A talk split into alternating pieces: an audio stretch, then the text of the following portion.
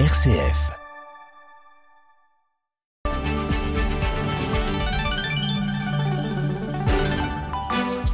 18h10 et vous êtes bien sur RCF.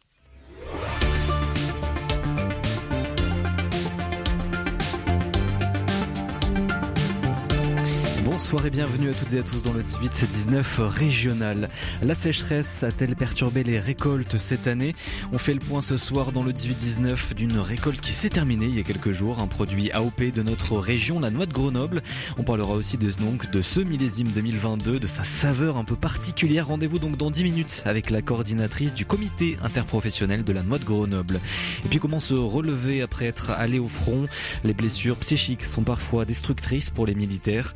La maison Athos est née en France. Pour soigner ses blessures, on découvre la maison Athos de Savoie dans le feuilleton de la semaine. Rendez-vous à 18h50 avec notre journaliste Anne-Charlotte de Bec de. Pris l'actualité régionale, c'est à 18h30 et c'est avec Charlotte Mongibaud. Bonsoir Charlotte. Bonsoir Corentin, bonsoir à toutes et à tous. Blocage des prix et augmentation des salaires. Jean-Luc Mélenchon a choisi Clermont-Ferrand pour lancer sa grande campagne contre la vie chère. On l'entendra en début de journal. L'une des plus importantes nappes phréatiques de France en Haute-Loire ne coule plus autant qu'avant. Les scientifiques s'en inquiètent beaucoup. Ils veillent au grain, vous l'entendrez. Et puis on ira dans le journal ensemble visiter très loin les pyramides de Khéops en Égypte tout en restant ici à Lyon grâce à un casque de réalité virtuelle. On mettra aussi notre casque de Météo France en fin de journal avec cette pluie qui arrive cette nuit dans la région et des éclaircies attendues demain. Merci beaucoup Charlotte et à tout à l'heure 18h30. Comment limiter la chaleur dans nos intérieurs? Une question qui se pose de plus en plus chaque été. Un film pour vitrage innovant est né dans l'Ain, développé par Luminis qu'on découvre dans notre reportage du jour dans 5 minutes. Mais d'abord, le clin d'œil positif. Le 18-19, une émission présentée par Corentin Dubois. Et nous retrouvons à Saint-Etienne pour le clin d'œil positif ce soir où nous retrouvons plus précisément Philippe Loua. Bonsoir Philippe. Bonsoir Corentin, bonsoir à tous. Alors en ce moment, il ne fait pas trop bon de parler foot à Saint-Etienne, même à quelques jours du démarrage de la Coupe du Monde au Qatar. Ah oui, effectivement, Corentin, les supporters de l'AS Saint-Etienne n'en peuvent plus des mauvais résultats de leur équipe, bonne dernière de Ligue 2 avec des rumeurs constantes de changement de coach ou de présidence. Mais tout n'est pas triste au pays du foot grâce à la magnifique équipe de foot fauteuil de l'ASS Curvert. Une équipe qui fête un anniversaire aujourd'hui puisqu'il y a exactement six ans qu'elle a été créée par l'association issue du club. L'objectif alors, s'imposer à moyen terme comme l'une des équipes qui compte sur la scène française. Mais les résultats ont été au rendez-vous? Plutôt oui, Corentin. D'abord, dès sa création, en novembre 2016, la formation stéphanoise de foot fauteuil a battu sur le score de 7 à 0 une équipe composée de joueurs professionnels des Verts de l'époque, emmenés par le capitaine emblématique Loïc Perrin. Des débuts prometteurs sûrement, dû tout de même au manque de pratique par les footballeurs valides du foot fauteuil. D'ailleurs, avez-vous déjà vu ou assisté à un match de foot fauteuil, Corentin? Eh ben non, je n'ai pas eu euh, l'occasion, Philippe. Eh ben, vous seriez surpris et impressionné par la combativité des joueurs sur le terrain, autant que par leur dextérité avec le maniement de leur fauteuil électrique.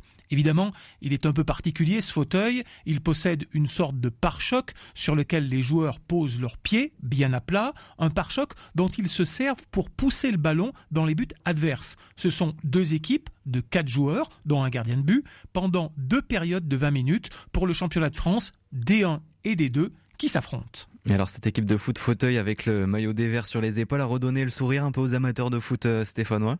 Oui, Corentin, on ne peut que se féliciter euh, que les hommes de Pascal Broussemich, leur entraîneur, puisque samedi dernier, ces joueurs faisaient leur entrée en division 1 plus haut échelon national de leur discipline et qu'ils sont aujourd'hui à la cinquième place du classement, une place très honorable. L'entraîneur l'assurait, mes joueurs sont transcendés, quand ils enfilent le maillot, ils sont à fond, ils se donnent à 200% pour leur couleur. Rendez-vous donc à Villeneuve d'Ascq les 4 et 5 février prochains, c'est pas tout de suite, hein. on croise les doigts pour nos verts du foot fauteuil, et puis rendez-vous aussi Corentin, alors c'est encore plus loin, du 15 au 21 octobre 2023, cette fois-ci c'est l'équipe de France de foot fauteuil qui se déplacera pour la Coupe du Monde de la discipline. Ça se passera à Sydney, en Australie. Les Bleus y affronteront la FIFA PowerShare Football World Cup, l'équivalent de la Coupe du Monde qui démarre ce dimanche au Qatar, mais pour les joueurs en foot fauteuil. Espérons que médias et supporters seront aussi au rendez-vous.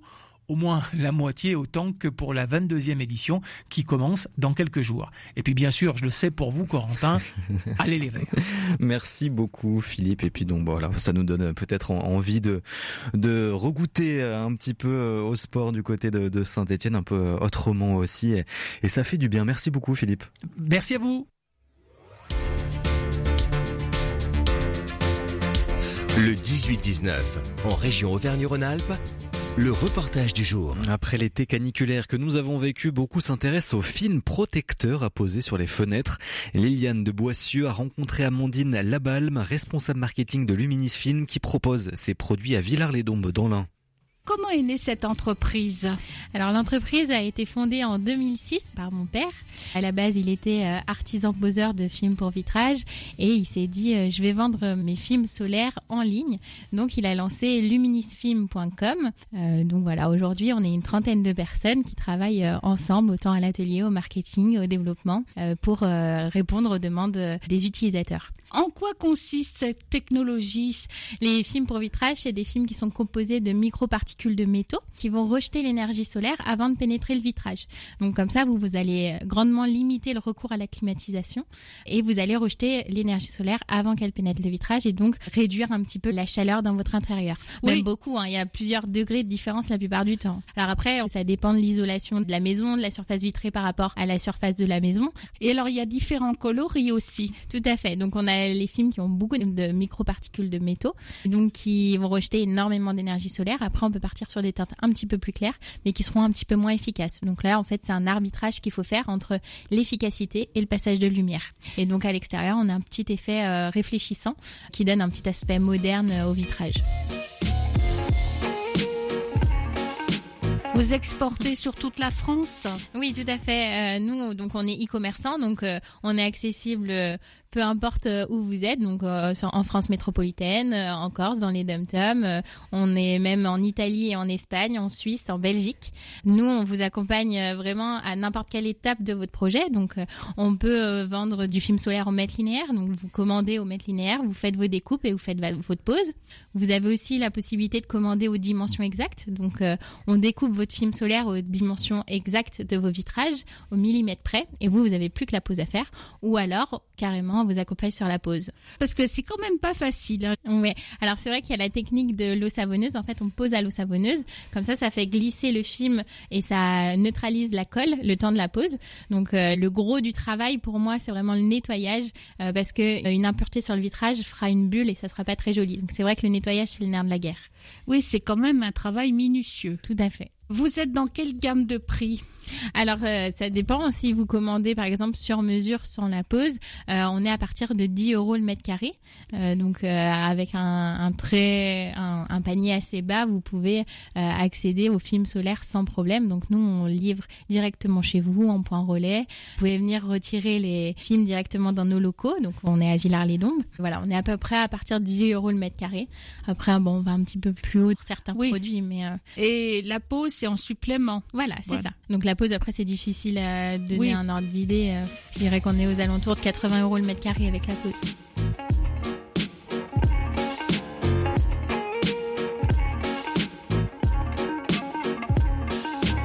Vous avez aussi d'autres produits. Oui, tout à fait. Donc euh, nous, on est vraiment spécialiste du film pour vitrage, du revêtement adhésif. Euh, donc dans le film pour vitrage, on a tout ce qui est film solaire, film miroir sans forcément. On a euh, les films décoratifs et dépolis qui permettent de garder la lumière un maximum, mais renforcer son intimité. Après, on a aussi tout ce qui est film sécurité qui permettent de renforcer le vitrage pour éviter le bris de glace. Et ensuite, on a aussi tout ce qui est revêtement adhésif. Donc ça, c'est des adhésifs décoratifs qu'on vient mettre sur n'importe quel type de surface. Donc on peut rénover un mur, rénover une table, donc ils sont thermoformables, donc vous pouvez vraiment venir épouser n'importe quel type de surface. Par exemple, relooker un buffet de cuisine. Euh, c'est ça. Voilà. Donc là aussi, on est euh, vraiment dans le, home staging. Donc on vient rénover plutôt que jeter. C'est dommage de jeter. On a plein de meubles à la maison, on a des murs peut-être qui nous plaisent plus. Et eh ben on rénove au lieu de jeter.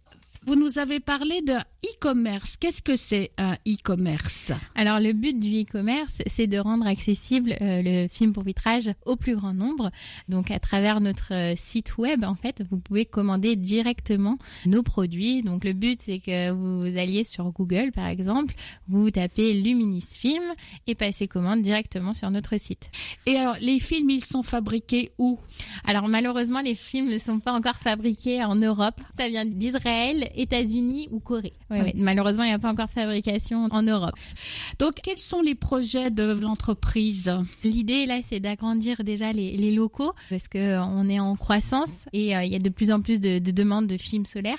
Donc, euh, on a pour projet d'investir dans nos locaux, d'agrandir et aussi on est en investissement continuel sur notre site euh, web parce que il faut toujours améliorer notre site, améliorer l'expérience utilisateur et il faut savoir aussi qu'on a deux sites en fait. On a Luminisfilm, on a aussi varianceauto.com qui fait aussi des films solaires mais pour la voiture. Merci.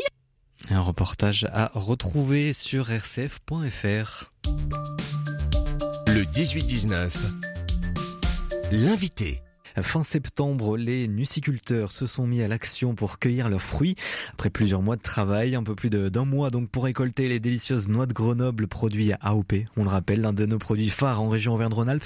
Et on fait le bilan ce soir de cette récolte avec notre invitée Nathalie Gaillard. Bonsoir. Bonsoir. Vous êtes coordinatrice du comité interprofessionnel de la noix de Grenoble. Avant de, de, faire le bilan vraiment avec vous de la quantité peut-être de ces noix de Grenoble, on va revenir un petit peu en arrière et peut-être aussi resituer déjà dans un premier temps l'AOP Noix de Grenoble, qui n'est pas forcément que sur Grenoble puisqu'elle s'étend aussi sur d'autres départements de la région Auvergne-Rhône-Alpes. Oui, tout à fait. Le, la zone d'appellation s'étend sur trois départements. Globalement, c'est une zone qui suit la vallée de l'Isère, de la rivière. Et ça va de, du Haut-Grésivaudan en Savoie, donc aux portes de Chambéry, euh, jusqu'à la Drôme des Collines. Ça suit la rivière euh, la rivière de l'Isère jusqu'à Châteauneuf-sur-Isère à peu près. Ouais, c'est un grand territoire finalement.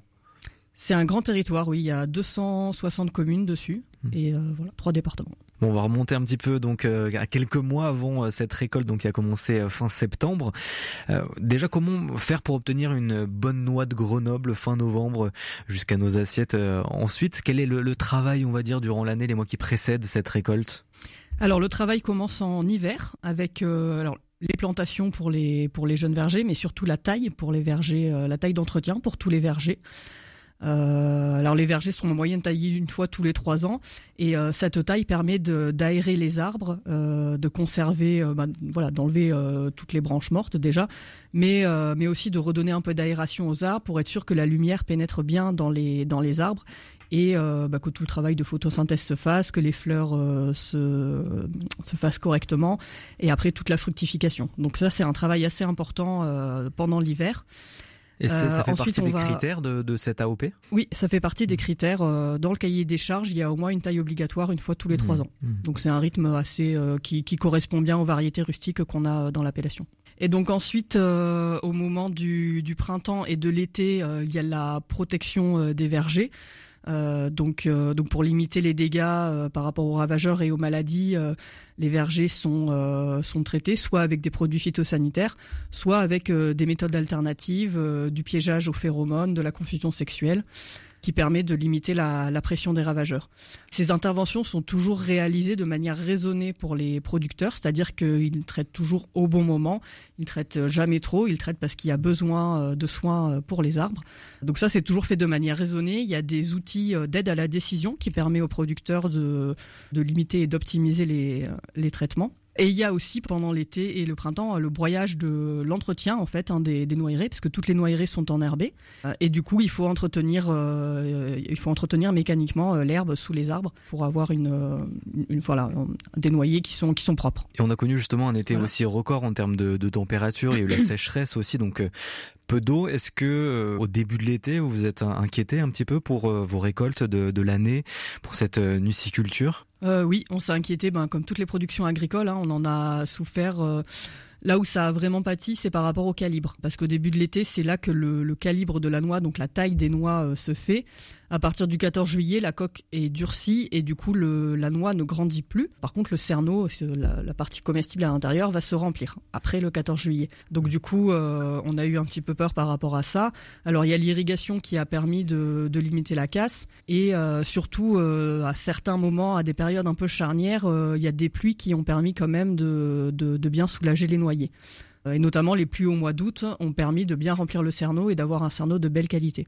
Et du coup, c'est vrai que bon an alors on se rend compte qu'on a une récolte, euh, nous, dans, le, dans la vallée de l'Isère, on a une récolte qui est de calibre un peu plus petit. Donc les calibres sont moyen, moyen, petit par rapport à d'autres années, mais finalement, euh, ça reste quand même une belle récolte. Et qu'est-ce qui peut gâcher une, une récolte euh, Peut-être des maladies, des mouches aussi, à quoi être attentif? Quels sont un petit peu les, les, critères, on va dire, chaque année de vigilance du côté des nuciculteurs?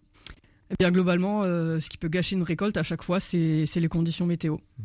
Parce qu'en gros, c'est soit on va avoir euh, un printemps et un été très très pluvieux et du coup, effectivement, il y avoir des champignons ou des, de la bactériose, enfin des maladies qui vont venir euh, se mettre sur les, sur les noyers. Après, on peut penser à l'été 2019 où il y a eu euh, de la tempête et de la grêle qui ont carrément, mmh. carrément détruit les vergers et pour le coup complètement détruit la récolte. ou alors, pareil, on peut avoir des coups de vent juste avant la récolte, par exemple au mois de septembre, comme c'est arrivé à certaines années. Donc euh, tout vient en général de, la météo, qui après va agir sous différents, euh, différentes formes. Mais là, oui, les producteurs sont très très vigilants par rapport à ça. Et euh, il y a des outils qui leur permettent de surveiller ça. par exemple, on a sur le département un réseau de sondes tensiométriques qui sont en fait des sondes dans le, qui sont mises dans le sol, dans certains vergers, pour pouvoir surveiller la quantité d'eau, enfin les besoins en eau de l'arbre et savoir si les arbres ont besoin d'eau ou pas, si le sol est trop sec ou trop, au contraire trop gorgé d'eau. Et tout ce réseau, après, les résultats sont diffusés dans les bulletins techniques. Euh, et les producteurs savent s'ils doivent euh, irriguer ou pas et prendre la décision.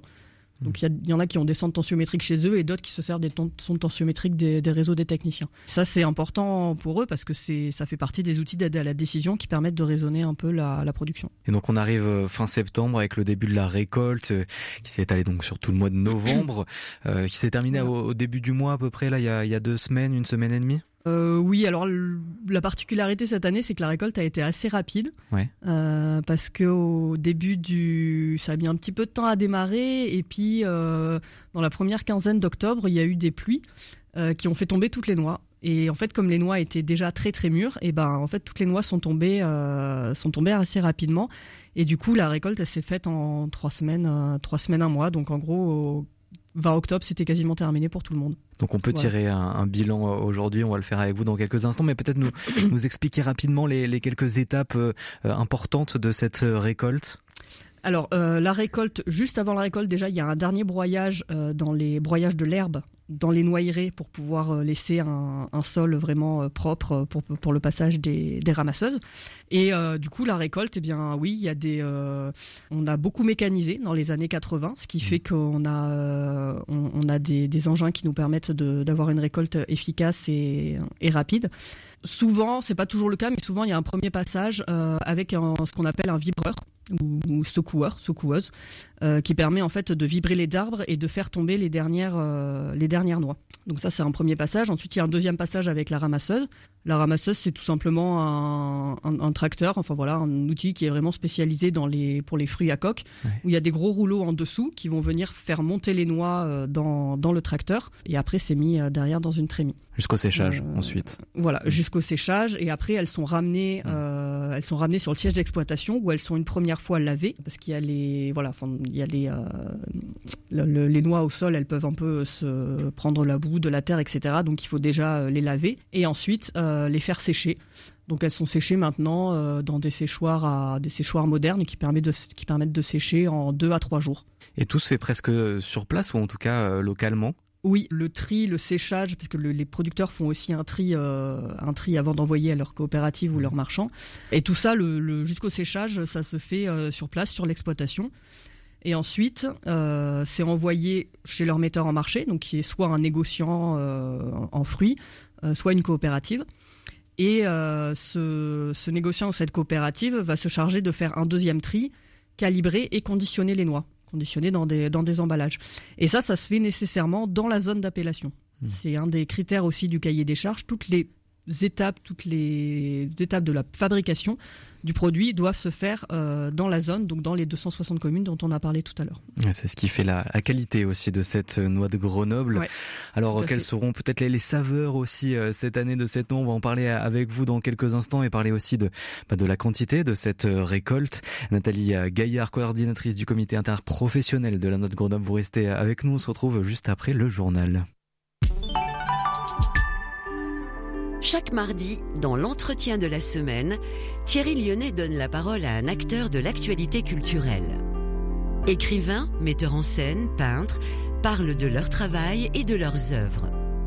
L'entretien de la semaine, c'est tous les mardis à 13h30 et 21h30. 18h30 et vous êtes bien sur RCF partout en Auvergne-Rhône-Alpes. Il est l'heure de retrouver Charlotte Mongibaud pour le journal. Bonsoir Charlotte. Bonsoir Corentin, bonsoir à toutes et à tous. Blocage des prix et augmentation des salaires. Jean-Luc Mélenchon a choisi Clermont-Ferrand hier pour lancer sa campagne contre la vie chère. On l'entend dans un instant. À la une également ce soir, l'une des plus importantes nappes phréatiques de France en Haute-Loire ne coule plus autant qu'avant. Les scientifiques s'en inquiètent et veillent au grain, vous l'entendrez. On ira ensuite visiter les pyramides de Khéops en Égypte tout en restant à Lyon grâce à un casque de réalité virtuelle. Reportage en fin de journal. Et puis votre météo avec cette pluie qui arrive ce soir dans toute la région et des éclaircies attendues demain.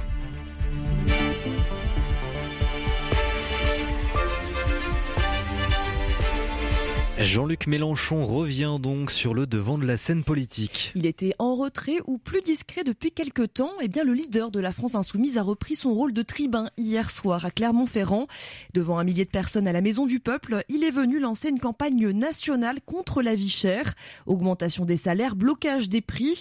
Les insoumis vont même présenter dans dix jours une proposition de loi à l'Assemblée nationale avec une de leurs promesses de campagne, l'augmentation du SMIC à 1600 euros net. Jean-Luc Mélenchon mais écoutez-moi, il y a dans tous les départements des batailles pour les salaires, partout, partout, partout. Le SMIC à 1600 euros maintenant.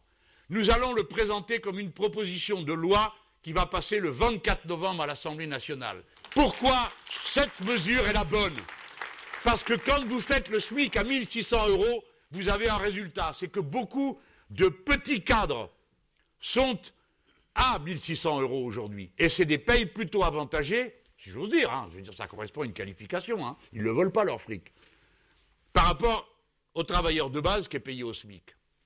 Moi, j'avais dit, si nous gagnons, on va convoquer une conférence par branche sur les salaires, en disant, écoutez, la grille des salaires a explosé, il faut que vous la reconstituiez. Donc, ça vous donne l'occasion de rediscuter tous les salaires, à partir du moment où vous augmentez le SMIC. Jean-Luc Mélenchon hier soir à Clermont-Ferrand. Le chauffage va être remis enfin dans les écoles lyonnaises. Après deux semaines de grève, les chauffagistes de la ville sont parvenus à un accord avec la mairie. L'ouverture notamment de négociations sur leurs conditions de travail, leurs astreintes et leurs rémunérations. La mairie de Lyon avait réquisitionné la semaine dernière des chauffagistes de la ville, mais 30% des écoles maternelles et primaires manquaient encore de chauffage hier, avec des températures dans les classes allant de 10 à 13 degrés. La situation devrait rentrer dans désormais rapidement. Vous vivez peut-être actuellement dans une ZFE. Une ZFE, c'est une zone à faible émission.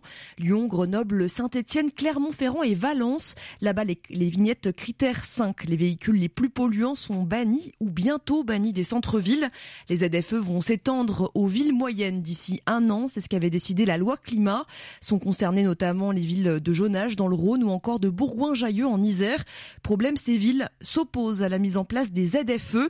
Les délais sont trop courts pour trouver des solutions alternatives. Écoutez, Vincent Chicry, maire Les Républicains de Bourgoin-Jailleux pour que ce soit possible de passer à la ZFE, il faut que les populations qui sont les moins favorisées puissent avoir les moyens soit de changer de véhicule, soit de se rendre dans le cadre de la métropole en utilisant des voies de transport qui dans certains cas n'existent pas. Donc on voit bien que c'est pas possible aujourd'hui. Et d'ailleurs, même ceux qui sont favorables à la ZFE, ils disent bah oui oui, il y a tout ça qu'il faut faire. En fait, c'est pareil pour les bornes de recharge, pour les pistes cyclables. On voit bien que tout ça va pas arriver dans les temps. Donc de fait, aujourd'hui la ZFE, c'est un instrument de ségrégation spatiale, sociale. Un problème, en particulier pour les habitants de la périphérie, en particulier pour les ménages les moins favorisés, pour les travailleurs. Et tout ça, c'est des choses que nous, on peut pas accepter. Comme si, vu que c'est la pollution de l'air, on devait accepter tout et n'importe quoi. Il y a dix ans, la pollution de l'air était pire et tout le monde pouvait circuler. Elle s'est nettement améliorée. On est enfin dans les normes réglementaires. Et aujourd'hui, on va décider de taper sur euh, ceux qui n'ont pas d'autre solution. Oui, prenons des mesures pour la pollution de l'air, mais décider qu'aujourd'hui, alors que la situation va beaucoup mieux, on va introduire des contraintes qui empêchent les ménages les moins favorisés d'accéder au centre-ville des grandes métropoles, quelque part, c'est un peu Vincent Schrecky, maire Les Républicains de Bourgoin-Jailleux. Des aides financières comme le bonus écologique ou la prime à la conversion existent néanmoins comme une surprime de 1000 euros qui a été annoncée par le gouvernement pour les habitants de ces futurs ZFE. La France a par ailleurs été condamnée par le Conseil d'État fin octobre pour non-respect des seuils limites de pollution aux particules fines. La pollution qui serait donc à l'origine de 40 000 décès chaque année. Et c'est un constat que vous avez peut-être fait en vous baladant le long d'une rivière ou d'un fleuve. Les niveaux des cours d'eau sont bas pour la saison. Cette situation s'explique notamment par des précipitations trop faibles. Une situation qui pose aussi la question des nappes phréatiques. En Haute-Loire, par exemple, les nappes de Devès font 850 km. Elles alimentent plus de 100 000 habitants Problème, elle ne se recharge plus depuis 2015 et c'est un constat qui est réalisé par le point de mesure de Chapuzac, le seul point de mesure qui existe actuellement. On manque finalement cruellement de données sur cette nappe phréatique selon Philippe Catonnet, le président de la commission locale de l'eau du Sage Loire-Amont. Au niveau des massifs volcaniques, il y a très peu d'études. Il y a une étude plus conséquente sur le massif euh, des dômes. À titre indicatif, cette étude euh, a un coût million huit cent mille euros, alors que nous, on a lancé une étude sur le Devez euh, à 256 000 euros. Donc, pas de connaissances. On est le territoire oublié de la France. On n'a pas eu d'études sur ce territoire-là pour la bonne raison que la Haute-Loire a toujours été considérée comme le réservoir d'eau de la France qu'on a eu peu de problèmes d'eau et donc on s'est pas préoccupé de cette ressource essentielle. On n'a pas repoussé l'échéance, on a eu des périodes de sécheresse, mais qui n'ont pas impacté qui que ce soit. Donc euh, ces périodes se sont bien passées et à ce jour, c'est la première fois où on a une sécheresse aussi longue et donc on est dans une problématique que tout le monde touche du doigt aujourd'hui. Voilà, la commission locale de l'eau du Sage Loire-Amont demande plus de données sur les nappes phréatiques de Devez en Haute-Loire, parmi les plus importantes nappes phréatiques de France. Et puis dans les courants du Rhône, les poissons sont contaminés au perfluoré. C'est ce que confirme désormais la préfecture du Rhône, qui déconseille bien sûr de les pêcher et de les manger en aval de Pierre-Bénite, dans le sud de Lyon. Ces substances chimiques utilisées dans l'industrie, aussi connues sous le nom de polluants éternels, ont des effets néfastes sur la santé humaine. La préfecture et les les agences de santé s'en inquiètent depuis la diffusion d'un reportage. C'était en mai dernier dans l'émission Vert de rage sur France 2. Une pollution historique dans ce bassin industriel dû aujourd'hui au rejet massif de plusieurs usines, dont l'usine Arkema de Pierre Bénite. Pour Jean-Pierre Faure, directeur technique de la Fédération départementale de la pêche dans le Rhône, on risque maintenant de retrouver encore plus de perfluorés ces prochaines semaines en aval. Une pollution qui pourrait donc concerner la Drôme et l'Ardèche. Euh, en tout cas, on a de grandes chances de, enfin, plus on cherche, plus on trouve, en règle générale. Et puis oui, il y a malheureusement peu de raisons que l'aval du fleuve Rhône euh, échappe euh, à cette à cette contamination. Donc les quantités hein, qui ont été mises en œuvre, les quantités de rejets ont, été vraiment très très élevées, puisque le, Rhône quand même à l'aval de Lyon, c'est un fleuve qui pousse avec plus de 1000 mètres cubes secondes. Donc pour contaminer un écosystème de cette taille-là, de ce gabarit-là, ça veut dire que les rejets ont été vraiment massifs. Et donc forcément, on va aller retrouver euh, les, produits au fil des crues, euh, le transport des sédiments et de l'eau se faisant. Les contaminants vont aller euh, sans doute beaucoup plus en aval de Lyon. Jean-Pierre Fort, directeur technique de la Fédération départementale de la pêche dans le Rhône.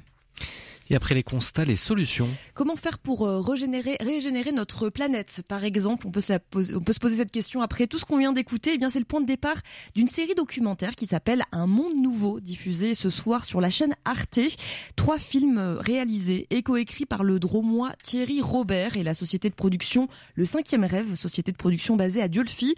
Pendant 156 euh, minutes, vous allez pouvoir suivre le réalisateur et militant écologiste Cyril Dion qui est installé dans la Drôme.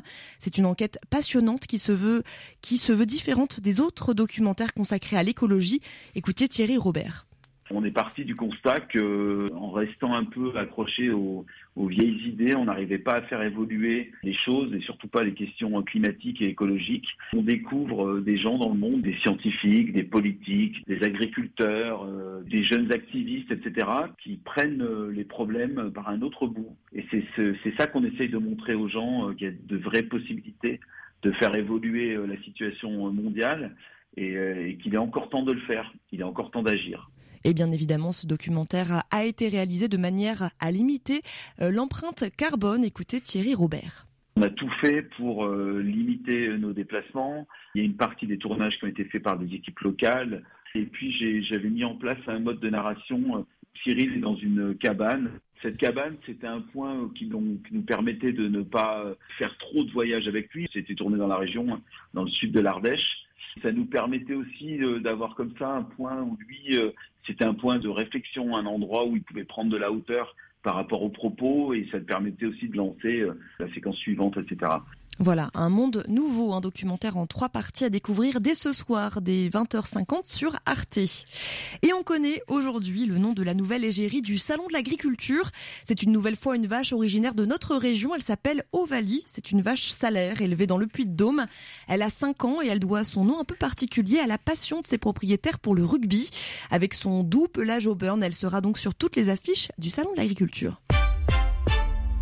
Un peu d'histoire à présent. 2022, cette année marque le bicentenaire de la compréhension des hiéroglyphes par l'Isérois Jean-François Champollion et marque aussi le centenaire de la découverte de la tombe de Toutankhamon. Voilà donc deux bonnes raisons pour les lieux culturels de multiplier les expositions autour de l'Égypte. Comme à Lyon, voici l'horizon de Khéops au centre commercial de Confluence. Une expédition immersive en réalité virtuelle qu'a testé pour nous Jean-Baptiste Cocagne. Bonjour à tous, je m'appelle Mona, je suis docteur en égyptologie et je remplace votre guide au pied levé pour cette visite au cœur de la pyramide de Khéops et de son histoire. Mona se trouve au pied de la pyramide de Khéops à la nuit tombée. Elle apparaît bien devant mes yeux, à ma hauteur, comme si elle existait, sauf que Mona est un personnage virtuel casque de réalité virtuelle sur ma tête et ordinateur dans mon dos, je peux déambuler tout autour de la pyramide, monter sur ces pierres, je dois aussi me baisser pour entrer dans des salles funéraires, des sensations physiques qui donnent l'illusion d'un vrai voyage, une réussite selon Jérémy Litovski, directeur général du groupe de loisirs exploitant de l'horizon de Khéops. Je me suis dit que c'était la chose la plus aboutie que je n'ai jamais vue de ma vie en réalité virtuelle. C'est une expérience unique. C'est vraiment quelque chose qu'on fait pour la première fois de sa vie et dont on se souviendra toujours. Allez, suivez-moi maintenant, on va emprunter cette plateforme pour monter. Les expéditions immersives, c'est un nouveau type de divertissement culturel, c'est un nouveau format. Fabien Baratti est le cofondateur d'Excurio à l'origine de l'horizon de Khéops. Comme euh, les films c'est un format, euh, le théâtre c'est un format, les expéditions immersives c'est un nouveau format. Et donc ça demande une grammaire narrative et de mise en scène qui est unique. On est euh, pris physiquement à l'intérieur et on a à la fin de l'expérience l'impression d'avoir vraiment été d'avoir vraiment rencontré ces Égyptiens de il y a 4500 ans. Une attraction assez bluffante à découvrir jusqu'au printemps 2023. Voilà, merci Jean-Baptiste Cocagne de nous avoir emmenés en Égypte quelques instants. Et retour de la pluie ce soir, Charlotte. Oui, des précipitations qui viennent de l'ouest et qui s'installent dans toute la région ce soir. Demain, ce sera plutôt des éclaircies, même du soleil dans l'après-midi avec 8 degrés demain matin à Ambert et 11 à Bourg-en-Bresse, l'après-midi 13 à Moulins et 16 à Valence. Merci beaucoup, Charlotte. Et retour à présent avec notre invité pour parler de la noix de Grenoble. Ce mardi, dans Contre-courant, les journalistes RCF vous ouvrent de nouveaux horizons. Partez en reportage à la découverte de lieux pas comme les autres et inspirez-vous de ceux qui les animent. Contre-courant, c'est ce samedi à 15h et 21h sur RCF et à tout moment en réécoute sur les principales plateformes de podcast. Le 18-19, l'invité. Et notre invité ce soir, c'est Nathalie Gaillard, coordinatrice du comité interprofessionnel de la noix de Grenoble. On parle de cette récolte et on fait un bilan avec vous de la récolte de la noix de Grenoble qui s'est terminée donc un peu plus tôt que prévu. Vous nous partagiez euh, cela tout à l'heure autour du, 20 octobre euh, à cause des, euh, des pluies qu'il y a eu donc autour de, ces dates-là. À quoi ressemble cette noix de Grenoble cette année? Est-ce que vous pouvez nous, partager un peu, peut-être dans un premier temps, avant de parler de la, la quantité, eh bien à quoi elle ressemble cette noix Alors, euh, à dire d'experts et de, goûteurs euh, et de mémoire euh, d'anciens, cette année, on a une, une noix qui est particulièrement fruitée. Euh, c'est voilà, c'est des choses que j'ai que j'ai entendu remonter du terrain. Globalement, dans la dans l'appellation, la typicité de l'appellation noix de Grenoble, c'est une noix. euh, donc c'est uniquement des variétés assez euh, rustiques qui sont originaires de, de, notre région. Et leur typicité, c'est qu'on a une légère pointe d'amertume et un goût assez assez marqué, à l'opposé de d'autres variétés comme la Lara, la Serre ou la Chandler, qui sont, on pourrait qualifier d'un peu fades. Euh, la, voilà, la de Grenoble, elle a vraiment ce, caractère euh, du, terroir en fait, hein, qui se retrouve dans son dans son goût. Euh, une légère pointe d'amertume qui est très connue et très appréciée des connaisseurs, qui est en fait due à la petite peau qu'on a sur sur le cerneau. Et, après, bon bah le, le- la chair en elle-même du cerneau, elle garde quand même un goût légèrement fruité. Et euh, cette année, ce goût a priori euh, ressort euh, particulièrement. Donc on peut encore plus en profiter. Et au, niveau de la taille, peut-être vous, Ouais, nous disiez que l'été a quand même eu un, un impact, la sécheresse particulièrement sur sur la taille des noix. au moment de la récolte aussi, vous vous le ressentez ça? Est-ce qu'elles sont plus petites par exemple? Oui, alors pour l'instant, on n'a pas les, les chiffres, euh, les, les chiffres réels. hein, on n'a Ouais. pas toutes les données qui nous sont remontées, mais a priori, ce qui ressort de, des, des retours du terrain, c'est qu'effectivement, on est sur une année de calibre assez euh, assez limité, quoi, un peu un peu petit, mais qui est dû voilà aux conséquences de la de la sécheresse de, du printemps et du début d'été. Un plus plus petite mais meilleure en, en Ouais. tout cas c'est ce qu'on retient. Oui, Et- voilà. Et, en ça reste ça reste toujours très bon. et en termes de, de production et, et de quantité, est-ce que c'est aussi une, une belle année 2022 pour vous? Alors au niveau de la quantité, euh, bon là encore, euh, pareil, on n'a pas les chiffres précis, c'est uniquement précis, c'est uniquement à dire d'experts. Mais euh, a priori, on s'oriente vers un volume assez important. Il y a eu très peu de, dégâts, euh, gel, euh, tempête, grêle. euh, aucune zone n'a eu vraiment de, problème. Alors en général, chaque année, il y a toujours une petite zone toujours localisée où, ça, peut poser problème, mais là, ça a été très très peu le cas. Et bah, du coup, ça fait que partout, on a, une belle belle récolte. Et en plus, comme il y a eu très peu de pression parasites ravageurs, il y a peu de, il y a de noix gâchées, peu de noix à éliminer, et du coup, on a des volumes assez importants. Et là, alors je ne vais pas avancer des chiffres vraiment précis, mais on s'attend à une récolte qui serait aux alentours de plus 20-30% Donc là, par rapport à une année normale, ce qui est assez, assez énorme. euh, euh, on ne sait pas si on va atteindre, enfin on va peut-être atteindre des niveaux historiques en fait cette année. Ah oui. Pas Et, c'est la sécheresse du coup qui a qui a permis ça finalement un effet positif de la sécheresse qui a empêché ces ces ravageurs d'attaquer les noix? Oui, alors pour ce qui est de la pression ravageur et maladie, oui, c'est a priori euh, dû à la sécheresse. Après, est-ce que c'est le seul facteur? On n'a pas encore bien le recul pour savoir. Ce qui a joué aussi, c'est qu'il n'y a eu aucun incident climatique, nulle part. Donc en fait, toutes les zones, enfin toutes les, quasiment toutes les communes, toutes les zones ont fait un, un beau volume. Donc en fait, euh, forcément, c'est c'est plus important que les autres années. Est-ce que vous euh, vous devez adapter aussi avec ces, ces aléas climatiques, même si euh, cette année euh, il y a quand même eu la, la sécheresse, mais effectivement il n'y a pas eu de, de grêle ou, ou de ces choses-là qui ont euh, dans le passé aussi beaucoup impacté la, la production, votre récolte. Est-ce qu'il faut s'adapter aussi avec de nouvelles manières de travailler euh, au sein de l'AOP, euh, particulièrement au sein de la, la noix de Grenoble, qui on le rappelle, donc avec des critères exigeants aussi, qui, qui permet aussi et qui est un gage de qualité derrière. Alors bien sûr, on se rend compte qu'il y a des enjeux environnementaux euh, auxquels il faut euh, il faut réfléchir et il faut euh, effectivement trouver les trouver des moyens, des solutions, des alternatives. Au niveau des, des, enjeux, enfin nous on a on commencé à y réfléchir un peu et en fait déjà dans notre cahier des charges, on a identifié des choses qui sont en faveur de l'environnement, enfin voilà, qui permettent de limiter la pression. Par exemple, les noyers sont tous enherbés. Ça, c'est une obligation du cahier des charges, c'est avoir un couvert végétal au, au 1er septembre sur les, sur les noyers irrigués. Donc du coup, euh, tous ces noyers enherbés, et ben ça fait, ça permet aussi la captation de carbone, ça lutte contre l'érosion, ça baisse la, température, euh, la température de l'air environnante, ça rafraîchit l'air, et tout ça aussi c'est entretenu mécaniquement. À part sur la ligne, euh, pour certains qui, qui utilisent encore des, des herbicides, mais il y en a de moins en moins, l'herbe est entretenue mécaniquement entretenu mécaniquement. Et ensuite, on a aussi, par exemple, euh, la densité. Euh, dans le cahier des charges, on a euh, un, un- un maximum de densité à respecter, de 100 arbres par mètre carré, euh, de 100 arbres par hectare, pardon.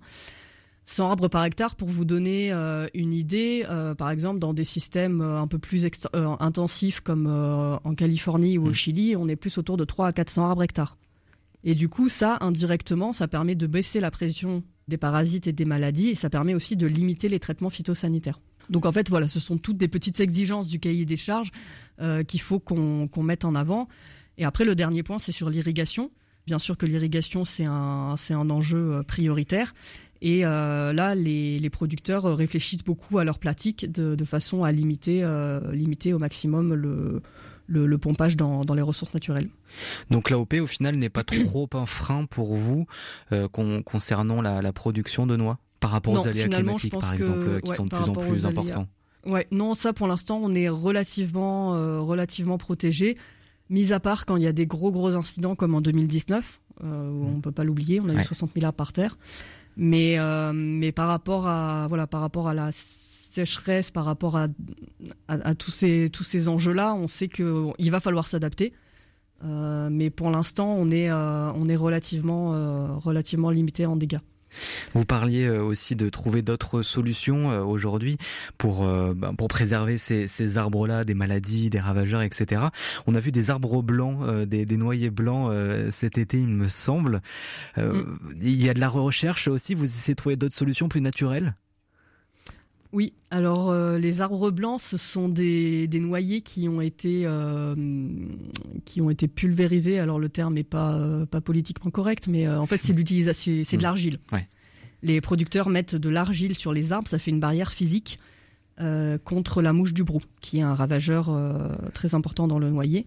Et du coup, bah, c'est de l'argile en fait, c'est de la craie, donc c'est inoffensif. Et donc ça, c'est utilisé, ça, ça fait partie des méthodes, euh, alors qui sont labellisées bio, mais qui sont utilisées même par des conventionnels. Après, il y a d'autres, il y a des recherches qui sont effectuées, notamment par la CENURA, qui est une station expérimentale en recherche nucicole où ils travaillent beaucoup justement sur les maladies. Donc ils ont des programmes pour euh, bah, l'utilisation des des phéromones, euh, des pièges à hormones euh, des pièges à oui des pièges à phéromones, de la confusion sexuelle.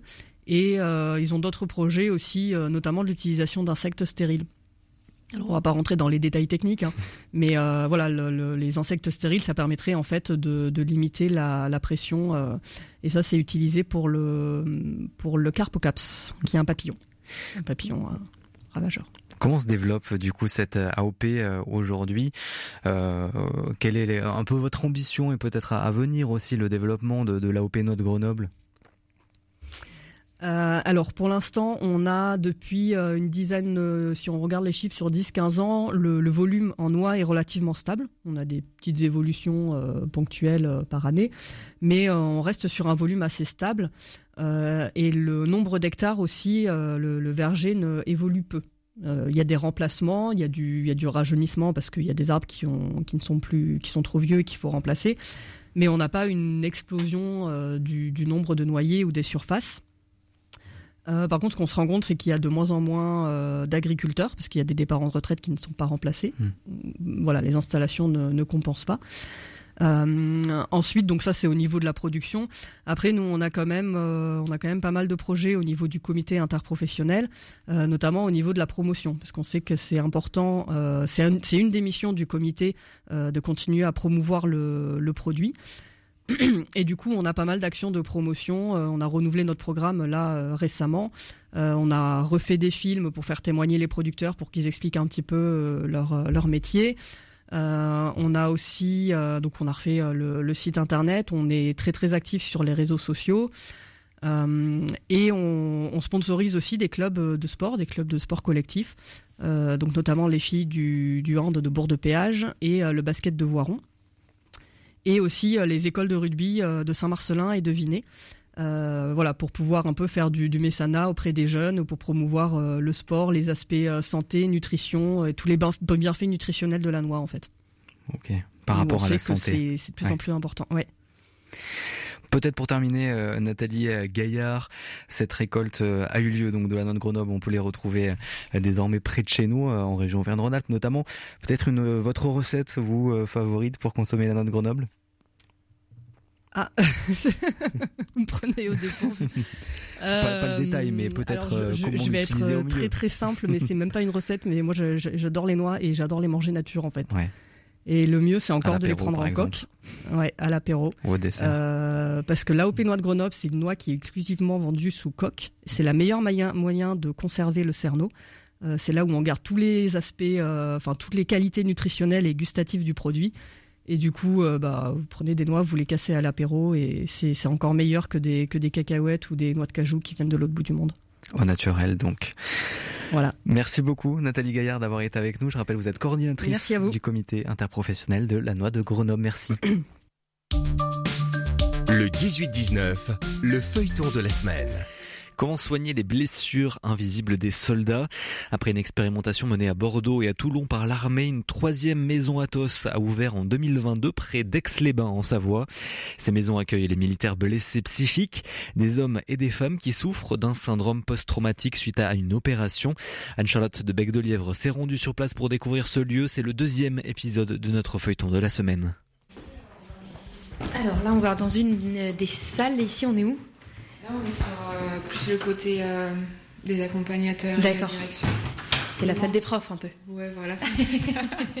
Je suis Anne-Sophie Morer, une euh, éducatrice de formation et accompagnatrice sur la maison Athos, du coup, depuis le août euh, 2022. En quoi justement consiste votre accompagnement? Il consiste à du coup les accompagner dans leur bien-être, reconstruction personnelle et professionnelle. On les accompagne dans, avec les, dans les activités, on a des objectifs de travail qu'on a vu en amont avec eux pour définir euh, comment dire pour définir les ce qui leur permettrait d'aller mieux en fait.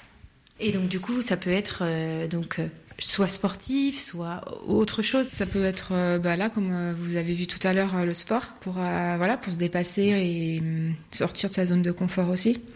Aussi, ça peut être des activités comme du spa, comme euh, du paddle qu'on a fait cet été. On peut les accompagner aussi en faisant des, marches ou euh, des sorties culturelles. Ça peut aussi euh, ou ça passe par le jardinage. On a un le jardin de Clotilde ici, une, association sur la Brison qui nous ont interpellés pour qu'on vienne, aider les, habitants à, à entretenir un, un petit jardin en fait. Qu'est-ce que donc vous êtes éducatrice spécialisée Est-ce que c'est un public particulier, euh, celui euh, des hommes, des femmes qui viennent ici, anciens militaires, militaires euh, toujours? Enfin, Est-ce que justement ça vous demande euh, une approche particulière? Le fond du travail reste le même. Ça reste de l'accompagnement et de l'aide à la personne. Après, c'est la blessure psychique qui est, plus, qui est différente à accompagner des autres, des autres emplois que j'ai pu, tra- j'ai pu faire. J'ai travaillé en protection de l'enfance. On n'a pas la même approche qu'avec euh, qu'avec des blessés psychiques, en fait.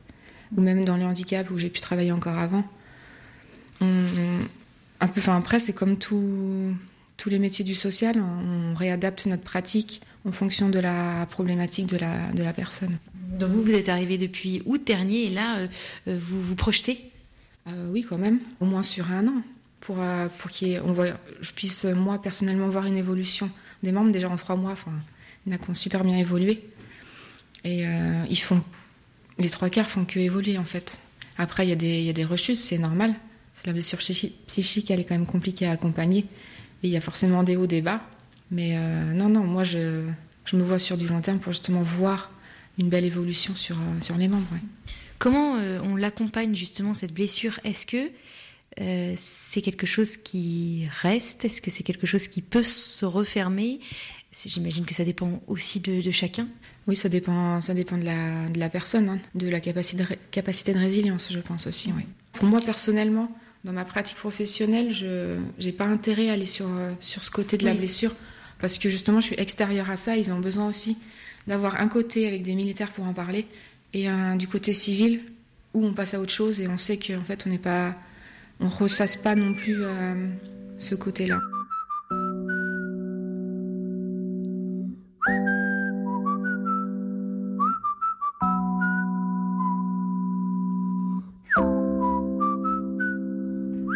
Anne-Charlotte de Bec de Lièvre qui s'est rendue donc sur place pour découvrir ce lieu qu'on continue de découvrir demain dans le troisième épisode du feuilleton de la semaine.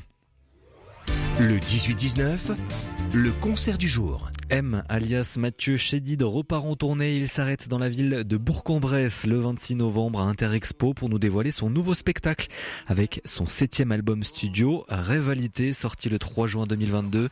Le bassiste Guy Anne Dorsey, principalement connu pour sa collaboration avec David Bowie en 95, joue et assure les chœurs. Elle sera également euh, présente pour cette tournée. On écoute Mogodo, issu de l'album.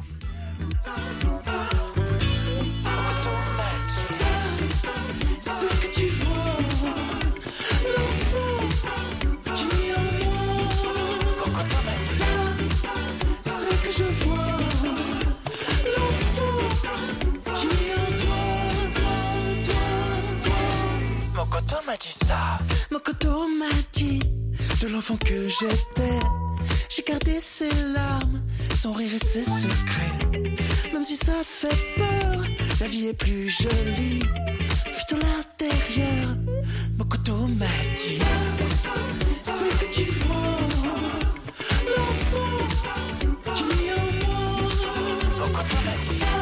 Et c'est la fin du 18-19 régional. Merci à toutes et à tous de nous avoir suivis, aux équipes de SF d'Auvergne-Rhône-Alpes d'avoir participé à cette émission. À Benoît Lotte à la réalisation ce soir.